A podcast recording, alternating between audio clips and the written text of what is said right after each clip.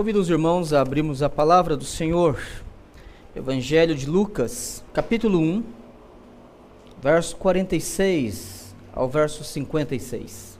Esse texto é conhecido como Magnificat, ou Magnificado, né? Seria a tradução em português, é, porque a primeira palavra em latim, embora o Novo Testamento foi escrito em grego, mas quando traduziu-se para o latim, o Novo Testamento, a primeira palavra na oração, no cante Maria, é a palavra magnificado ou engrandecido seja o Senhor. E aí, por tradição, esse texto é conhecido entre os teólogos por magnificat, é, como um cântico que foi não somente cantado por Maria, mas também cantado pela igreja primitiva, a igreja do primeiro século, e na tradição da igreja cristã no decorrer dos séculos. A palavra do Senhor, ela nos diz assim, Evangelho de Lucas, capítulo 1, do verso 46 a 56. Então disse Maria: A minha alma engrandece ao Senhor, e o meu espírito se alegrou em Deus, meu Salvador. Porque contemplou na humildade da sua serva, pois desde agora todas as gerações me considerarão bem-aventurada, porque o poderoso me fez grandes coisas Santo é o seu nome. A sua misericórdia vai de geração em geração sobre os que o temem. Agiu com o seu braço valorosamente, dispersou os que no coração alimentavam pensamentos soberbos. Derribou do seu trono os poderosos e exaltou os humildes. Encheu de bens os famintos e despediu vazios os ricos.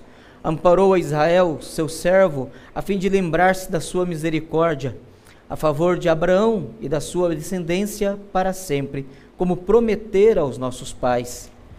Maria permaneceu cerca de três meses com Isabel e voltou para casa. Vamos orar mais uma vez.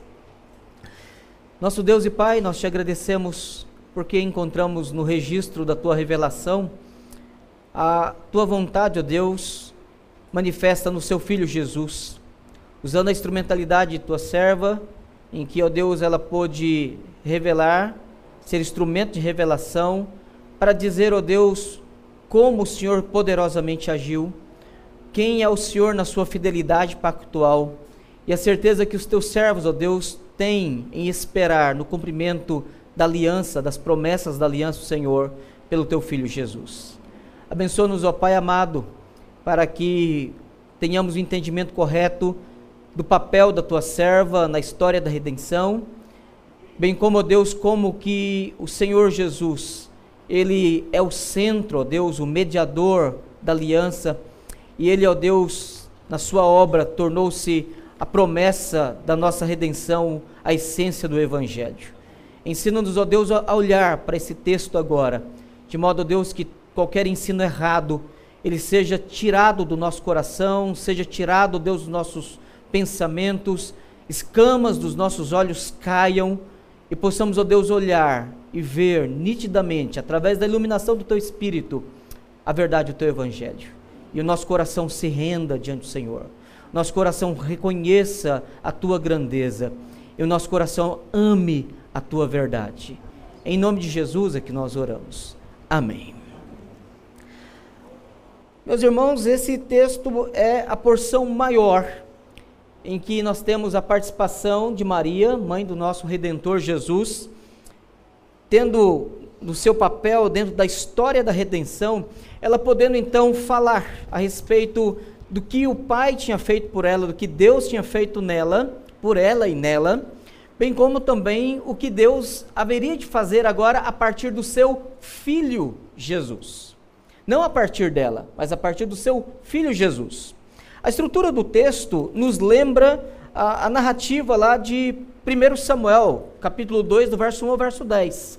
Se você pegar e ler os dois textos, você vai perceber que a, a argumentação, a oração de, uh, de Ana e a oração de Maria são muito parecidas. Elas seguem mais ou menos os mesmos argumentos. Mas o ponto é que aqui nesta oração, do verso 46 ao verso 49, nós encontramos primeiramente, o que Deus havia feito por Maria e estaria fazendo através dela. mas não seria através dela na sua pessoa para o seu povo, mas através dela o seu filho, o filho de Deus encarnando-se a partir da humanidade de Maria, dando continuidade na linhagem de Judá, cumprindo a promessa de Deus proferida a Jacó, por meio de Jacó, a Judá, que o trono, o cetro não se afastaria de Judá. E que de fato essa linhagem, da linhagem de Davi, agora dentro da linhagem vinda em Maria, nascendo nosso Senhor Jesus. Do verso 50 ao verso 55, Agora nós vemos de fato ela apontando para aquele que merece toda a glória, aquele que de fato realiza todas as coisas, aquele em quem a redenção é prometida, realizada, consumada e então aplicada no seu povo. Nosso Deus, nosso Senhor. Nós devemos tomar cuidado aqui porque dentro da revelação progressiva, dentro da revelação que ela é dada às partes, então ela, embora aponte para algo maior, ela tem uma certa conexão ainda entre outras revelações que serão dadas, uma coisa que nós devemos observar e, e atentar e tomar cuidado é que nem sempre o instrumento ou a pessoa por meio de quem a revelação estava sendo dada, nem sempre ela tinha toda a compreensão ou a compreensão da, de toda a dimensão daquilo que estava sendo revelado através dela. Então, talvez se você perguntar assim, pastor, é, é possível que Maria já soubesse ali, é, com compreensão expansiva, completa, quem estava sendo gerado no ventre dela? Possivelmente que não.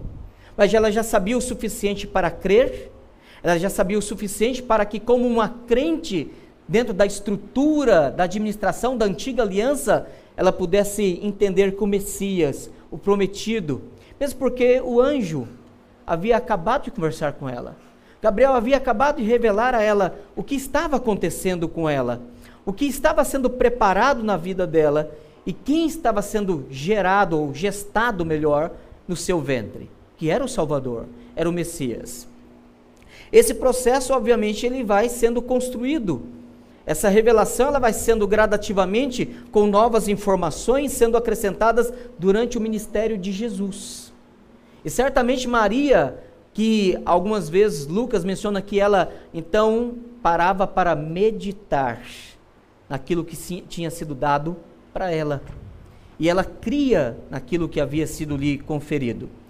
Mas irmãos, quando nós falamos de Maria, há obviamente toda uma tradição. Nós vivemos num país em que existe uma tradição é, católica, uma tradição romana.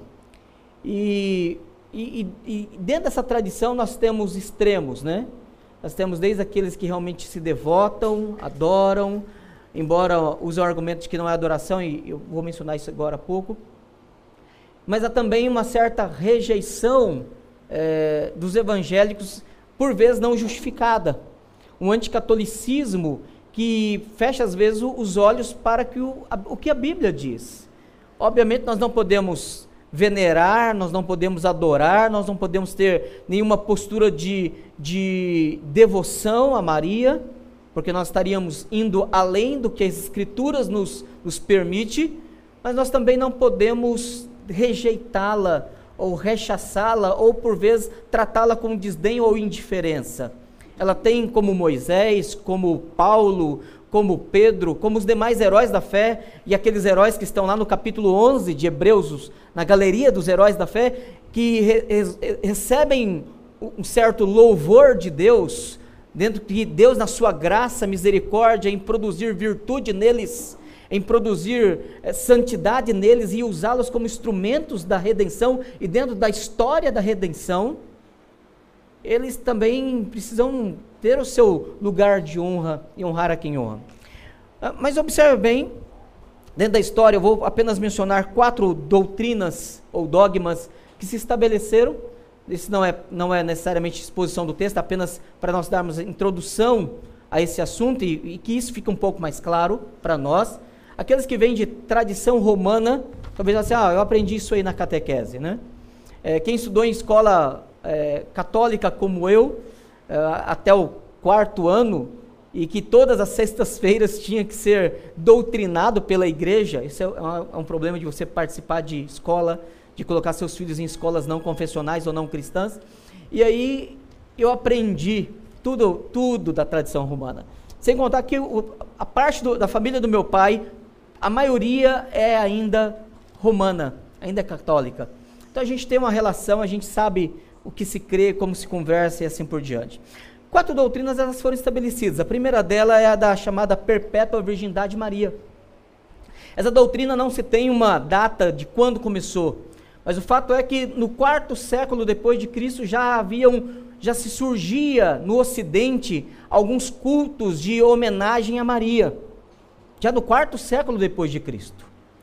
A, a doutrina da virgindade perpétua, ou seja, de que Maria foi virgem antes, nós cremos que a Bíblia diz isso, mas essa doutrina da perpétua virgindade diz que Maria foi virgem antes, durante o parto e após o parto ela ainda continuou sendo virgem e que ela não teve nunca mais nenhuma relação sexual com José, ou nunca teve, nem antes, durante, nem depois, e que ela nunca mais teve filhos. E apesar de Marcos, Evangelho de Marcos e Mateus mencionar os irmãos de Jesus, a tradição romana diz que não, que eles eram primos, eles não eram de fato irmãos de sangue, filhos de Maria. Talvez, na melhor das hipóteses, fossem filhos de José de um outro casamento, mas não através de Maria, porque Maria continuou sendo virgem. Essa é uma primeira primeiro ensino. O segundo ensino é o ensino de que Maria ela ela continuou sendo, ou ela nasceu sem o pecado original ela nunca pecou e ela então morreu sem pecado. Essa doutrina é chamada de Imaculada Concepção ou Imaculada Conceição. Por isso ela é chamada às vezes de Nossa Senhora da Conceição. Né? É, é dito então na tradição que os pais de Maria, segundo a tradição, Joaquim e Ana, conceberam ela sem pecado original e ela nasceu santa, sem pecado. Aí você vai dizer, mas desde quando é ensinado isso? Desde 1854, quando o Papa Pio IX decretou um, uma doutrina chamada Inefabile Deus, né? Uh, o inaudito Deus, aquele que não pode ser pronunciado, e ele então atribui neste Inefabilis Deus a doutrina de que Maria ela é Imaculada Conceição. Essa doutrina, obviamente, foi, teve rejeição. Inclusive, o próprio Tomás de Aquino, grande teólogo da Igreja Católica, disse: Eu não creio nisso. Isso já era um ensino antigo, mas não era consenso da Igreja Católica até 1854, quando tornou-se um dogma inefábilos Deus. A terceira doutrina em relação a Maria é chamada de Assunção de Maria, ou seja, ela nasceu sem pecado, ela continuou sempre virgem e pelo fato dela não ter a, o pecado original e nunca ter praticado nenhum pecado, pecado atual, ela também não tinha a maldição do pecado. Então ela não precisava passar pela morte. E o que aconteceu com ela?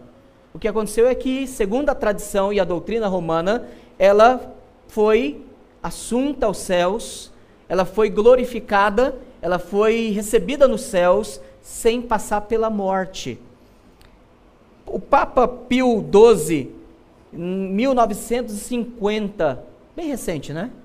1950, decretou que, num documento chamado Mundo Infantissimus Deus, ou o Deus que tudo tem poder para fazer, é a tradução dessa expressão, ele fez com que Maria fosse recebida no céu, porque ela, na sua perfeição, na sua impecabilidade, na sua pureza virginal, ela mereceu chegar ao céu sem passar pela morte.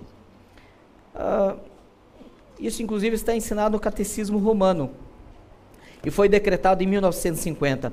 A última doutrina, o último dogma romano a respeito de Maria, ele se dá em 1962 no Concílio Vaticano II, em que no Catecismo Romano, no Catecismo da Igreja Católica, o Catecismo reformulado, reformulado em 1962, no Concílio Vaticano II, Maria é chamada de advogada, auxiliadora, protetora e medianeira da redenção da Igreja de Deus.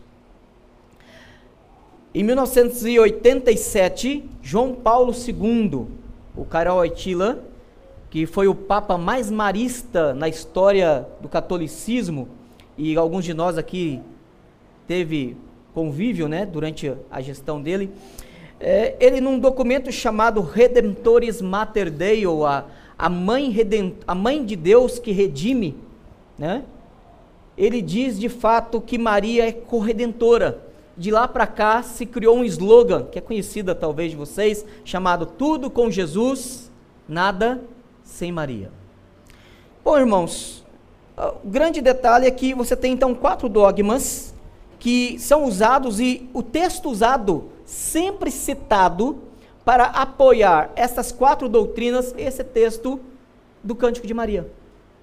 Todas as vezes em que Maria é mencionada, esse texto é recorrido para justificar esses quatro dogmas: de que ela é perpetuamente virgem, de que ela foi concebida sem pecado original e, consequentemente, teve toda uma vida sem pecado de que ela então foi assunta aos céus, ela foi recebida no céu, porque ela não passou pela morte, não tendo a maldição do pecado e não, nunca pecado, obviamente, e que ela então teve virtudes, e a sua obediência, e a sua perfeição, e a sua humildade, toda a sua consagração a Cristo, ao Pai, ao Espírito Santo, a fez quase como que uma quarta pessoa participando da redenção juntamente à Trindade, e ela é chamada de corredentora ao lado de Cristo.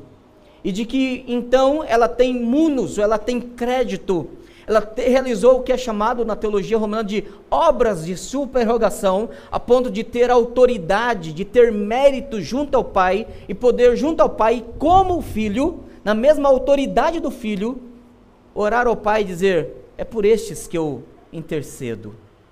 É por isso que a tradição romana, na sua oração mais conhecida a Maria, a chamada Ave Maria, diz Ave Maria, que é uma expressão romana para dizer exaltada, reconhecida, elogiada, admirada, merecedora de devoção. Maria, cheia de graça. O Senhor é convosco e bendito sois vós entre as mulheres e bendito é o fruto de vosso ventre, Jesus. Santa Maria, Mãe de Deus, rogai por vós, pecadores, agora e na hora da vossa morte. Amém. Acho que nunca numa igreja presbiteriana aqui, nunca foi feita essa. A primeira vez, né? Então só recitei, tá, irmãos? Só para deixar bem claro isso aqui. Mas dentro desta oração você encontra a tentativa de justificar essa doutrina, esses quatro dogmas nessa oração. A nossa pergunta é: de fato, nós podemos reconhecer tudo isso que foi atribuído a ela? Seria de fato honrá-la, reconhecer todo esse potencial atribuído a ela? A resposta é não, porque a mentira nunca honra ninguém. A mentira nunca honra ninguém, mesmo que seja uma mentira para bajular, para elogiar, para engrandecer e para colocar alguém numa posição de admiração. A verdade honra, mesmo que ofenda. A verdade honra, mesmo que ela doa. A verdade honra, porque Deus é o Deus que é amor. E nós devemos ser filhinhos que andamos na verdade. Voltemos então agora ao texto, porque o texto é que nos importa dizer o que nós devemos olhar, o que nós devemos entender.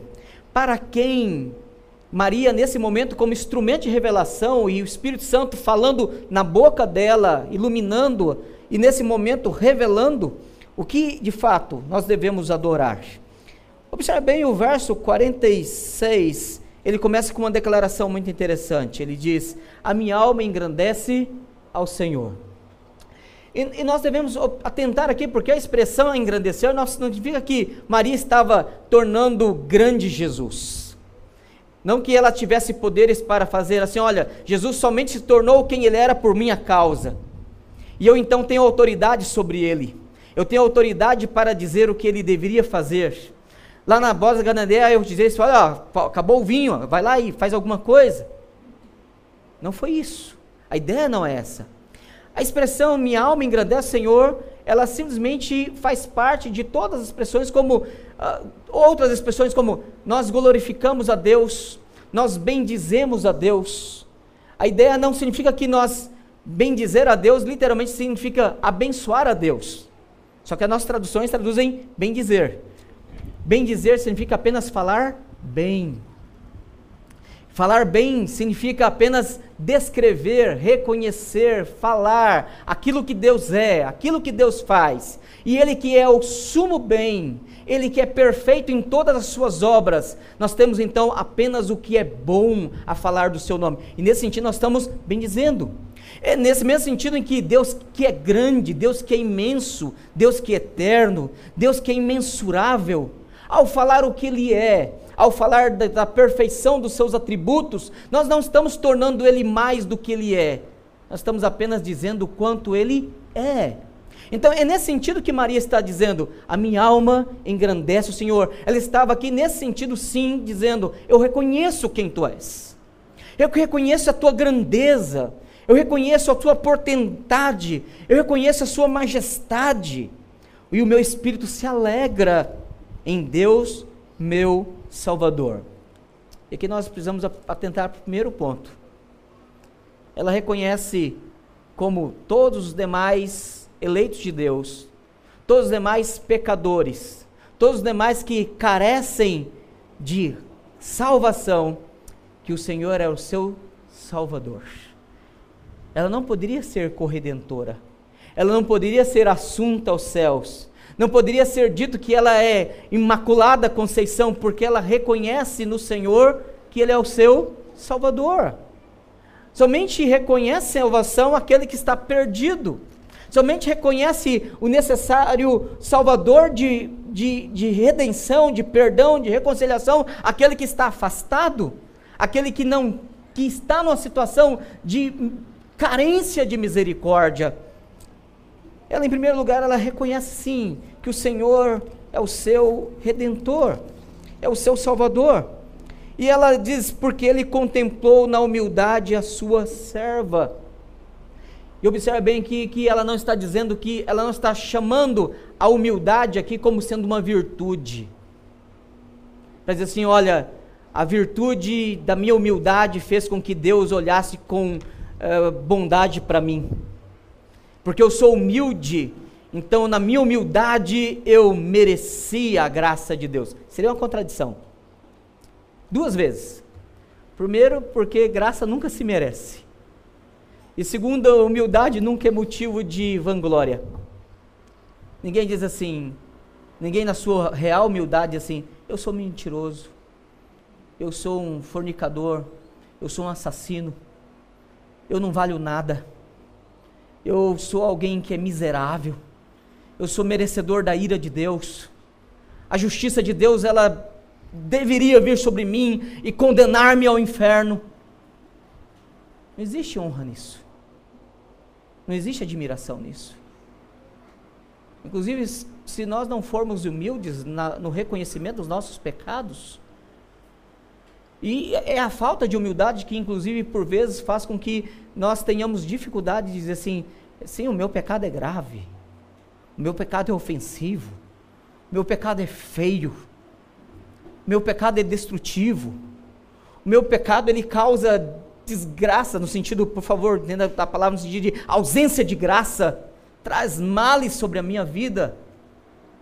Não existe nenhuma honra nisso, não existe nenhuma, nenhum louvor nisso, não existe nenhum mérito nisso. E isso é a única coisa que nós podemos oferecer para Deus. Senhor, está aqui as minhas misérias diante de ti. E foi isso que Maria fez quando ela disse: Ele é o meu Salvador.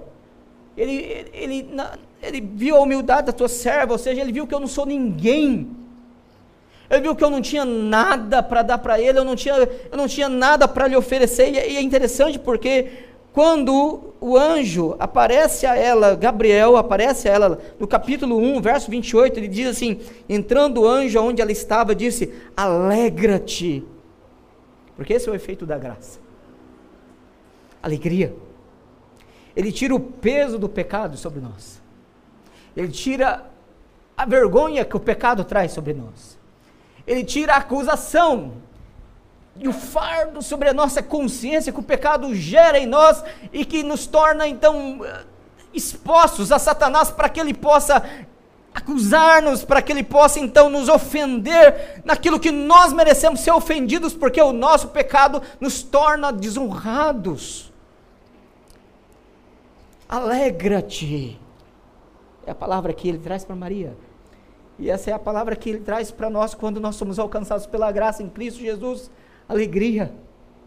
Não há mais condenação para aqueles que estão em Cristo Jesus. Alegria porque nós temos agora no Redentor, no Senhor, no meu Salvador, o perdão daquilo que me traz condenação. Muito favorecida. E aqui está uma expressão que a tradução na Vulgata Latina foi causa de desvio doutrinário. Na Vulgata Latina a tradução está Maria gratia plena, a ideia de que Maria ela é cheia de graça, ela é detentora de graça. E ela tem graça suficiente, excedente para dar aos demais. E por isso, nas suas obras de subrogação, segundo a doutrina romana, os fiéis podem recorrer à mãe e pedir que ela compartilhe da, da plena graça que ela tem com os demais. O texto aqui não, não diz isso. O texto original e a nossa tradução em português, muito bem feita, diz que ela é muito favorecida, ou seja, ela foi, a, a, ela foi passivamente, ela na sua condição passiva, de recebedora, ela então, ao estar na condição de beneficiária, ela recebe muita graça. E a muita graça não é porque ela mereceu, mas a muita graça é por causa daquele que nela estaria habitando no ventre, sendo concebido, sendo então gerado e podendo então ser gestado até que ele pudesse nascer e pudesse então cumprir a promessa de que uma virgem daria luz ao filho de Deus. Mas observe bem que ela se perturbou muito. Verso 29 do capítulo 1 também diz isso. Porém, ela ao ouvir estas coisas, o seu coração se perturba e se perturba porque, obviamente, ela sabia quem ela era. Ela, como qualquer pecador iluminado pela graça de Deus, sabia, saberia então que ah, ela não poderia, ela não teria nada em termos de virtude para poder ter um ente santo, o Filho de Deus, o Messias sendo gerado nela. Irmãos, obviamente o nosso redentor, na sua humanidade, hoje ele está no céu, à destra de Deus Pai, e ali ele, em todos os seus méritos, na sua glória, ele intercede por nós. Mas nós temos conosco o Espírito Santo que em nós habita. Obviamente nós não somos como Maria, nenhum de nós que tinha o ente santo sendo gerado, a humanidade dele, observe bem, e a glória da divindade dele, do Filho, manifestando-se na humanidade, nessa união perfeita do Filho de Deus. Mas observe bem, nós temos a habitação do Espírito Santo agora em nós. Isso é algo grandioso. Isso é algo tão grandioso. Isso é algo que faz com que nós tenhamos temor, isso nos cause perturbação, e é por isso que o Espírito nos seria dado, para que ele nos perturbasse, sim, para que ele nos convencesse do, do pecado, da justiça e do juízo, quando nós pecamos. Porque nós ainda somos pecadores. E é por isso que também nós podemos olhar para a nossa vida e dizer: nós somos bem-aventurados, nós somos felizes, porque o Senhor fez grandes coisas e santo é o seu nome. Ele é santo.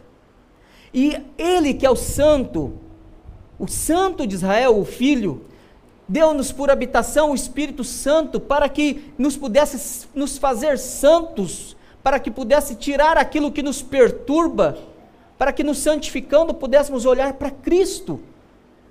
E esse é um ponto interessante de relação Obviamente aqui em Maria isso estava ainda em germe, em semente, mas agora em nós nós temos algo muito maior. Agora, de forma completa e perfeita, a revelação realizada. Mas observe bem que agora, do verso 50 até o verso 55, nós temos ela apontando para aquilo que devia realmente receber toda a honra e toda a glória, a obra do Pai. Porque embora ela comece dizendo, a minha alma, o meu Salvador, a sua serva, me considerarão bem-aventurada, grandes coisas me fez. E ela usa pronomes na primeira pessoa, mas observe bem, ela sempre na humildade, reconhecendo a sua nulidade, a sua não participação ativa, mas a sua dependência e a graça, a misericórdia e o poder de Deus agindo nela. Agora do verso 52 ela mostra, ela aponta na sua no seu cântico que todas essas coisas Deus fez não por causa dela, não focando nela, não centralizando nela, mas ela como instrumento para receber o filho de Deus, realizar aquilo que o filho de Deus, ou melhor, anunciar aquilo que o Pai faria pelo ou por meio do filho de Deus. E aí sim, você tem do verso 52 ao verso 55, do verso 50, perdão, ao verso 54, dizendo assim: que Deus, ele em sua misericórdia, ele vai de geração em geração sobre os que o temem. E aqui nós encontramos, embora não ocorra a palavra aliança ou pacto, mas nós encontramos uma linguagem pactual. Deus ele é misericordioso. Ele age com misericórdia de geração em geração. Abra comigo rapidamente no Salmo 108.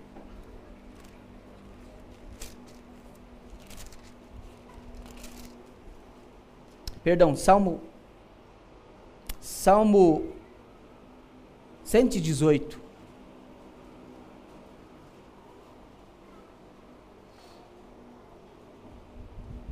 Verso 4 diz assim: Digam, pois, os que temem o Senhor, sim, a sua misericórdia dura para sempre. Em meio à tribulação invoquei o Senhor, e o Senhor me ouviu e me deu folga. O Senhor está comigo, não temerei.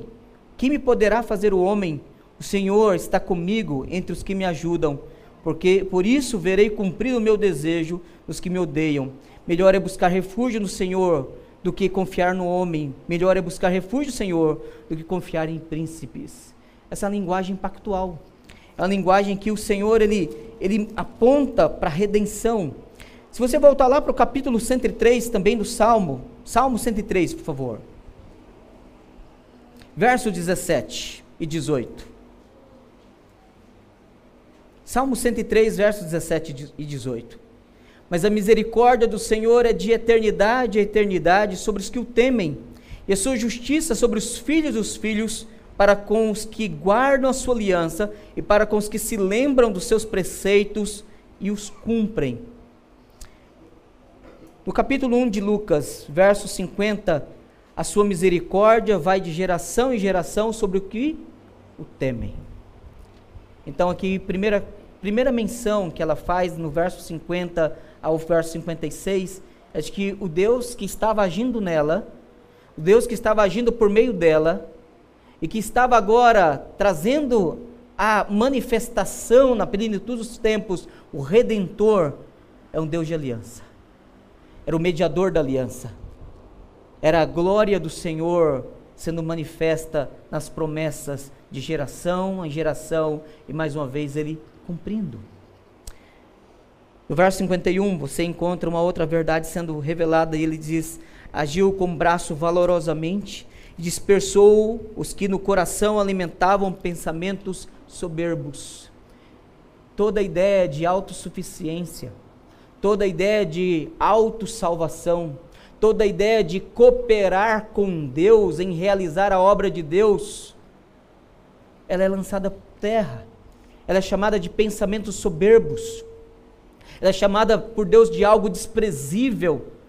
Porque Deus está aqui dizendo: é Ele quem realiza, é Ele quem faz, é Ele quem chama a salvação, é Ele quem anuncia. Agindo eu, quem impedirá, diz Isaías. Então nós sabemos que Deus ele não aceita que ninguém, ele não compartilha, usando a linguagem das escrituras, ele não compartilha a sua glória com ninguém. E aqui mais uma vez ela deixando bem claro que é ele. Porque ela é humilde, ela é alguém que nada tinha a oferecer. E Deus é o Deus que ele despreza aqueles que se orgulham. Ele resiste ao soberbo, diz as Escrituras. Ele agiu com um braço valoroso, ele agiu com poder, com honra. Ele derrubou seu trono os poderosos e exaltou os humildes. E aí a, a narrativa continua dizendo: ele encheu, ele despediu, ele amparou. Ele é o Deus de misericórdia. Ele é o Deus que redime. Ele é o Deus que conduz. Mais uma vez, no verso 55, ele encerra mencionando o Deus da aliança. A favor de Abraão e da sua descendência, para sempre, como prometera aos nossos pais. Mais uma vez, a linguagem pactual. Por que, que Deus nos salva? Ele nos salva por causa da sua graça. Ele nos salva por causa da sua aliança, promessa que ele faz aos nossos filhos, aos nossos descendentes. Primeiramente, obviamente, a nós que entramos em aliança com Deus. Ele nos salva porque ele é misericordioso. Nós não somos nada, nós não somos ninguém.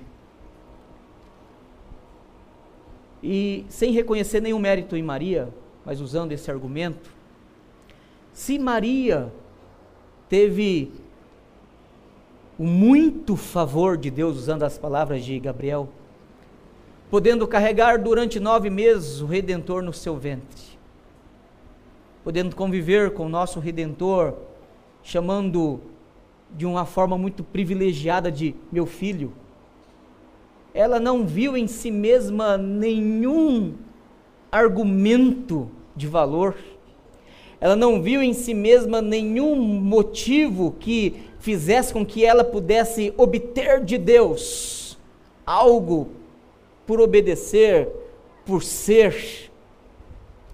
Mas ela reconhece a sua humildade, a sua nulidade. Ela reconhece que é Deus e Deus, na sua grandeza, na sua suficiência, na sua glória, manifesta em Cristo Jesus, somente podendo salvar. Ela que chama-o de seu Salvador. Ela que reconhece que essa salvação se deu pela aliança e que ela é apenas um elo dentro dessa aliança. Ela é um elo dentro dessa corrente pactual em que pais têm alegria de ver os seus filhos sendo alcançados pela promessa da redenção em que nós podemos consagrar ao nosso Senhor Jesus. Ela que teve o privilégio de gestar o mediador da aliança. Ela diz: Ele é grande. Nós somos favorecidos por meio de Abraão, em que nele foi prometido lá em Gênesis 12: Em ti serão benditas todas as famílias da terra. Nós somos salvos não por causa de Maria, não por causa de Moisés, não por causa de Abraão, mas somente por causa de Jesus. Tudo com Jesus. Tudo suficientemente com Jesus. Tudo somente por meio de Jesus.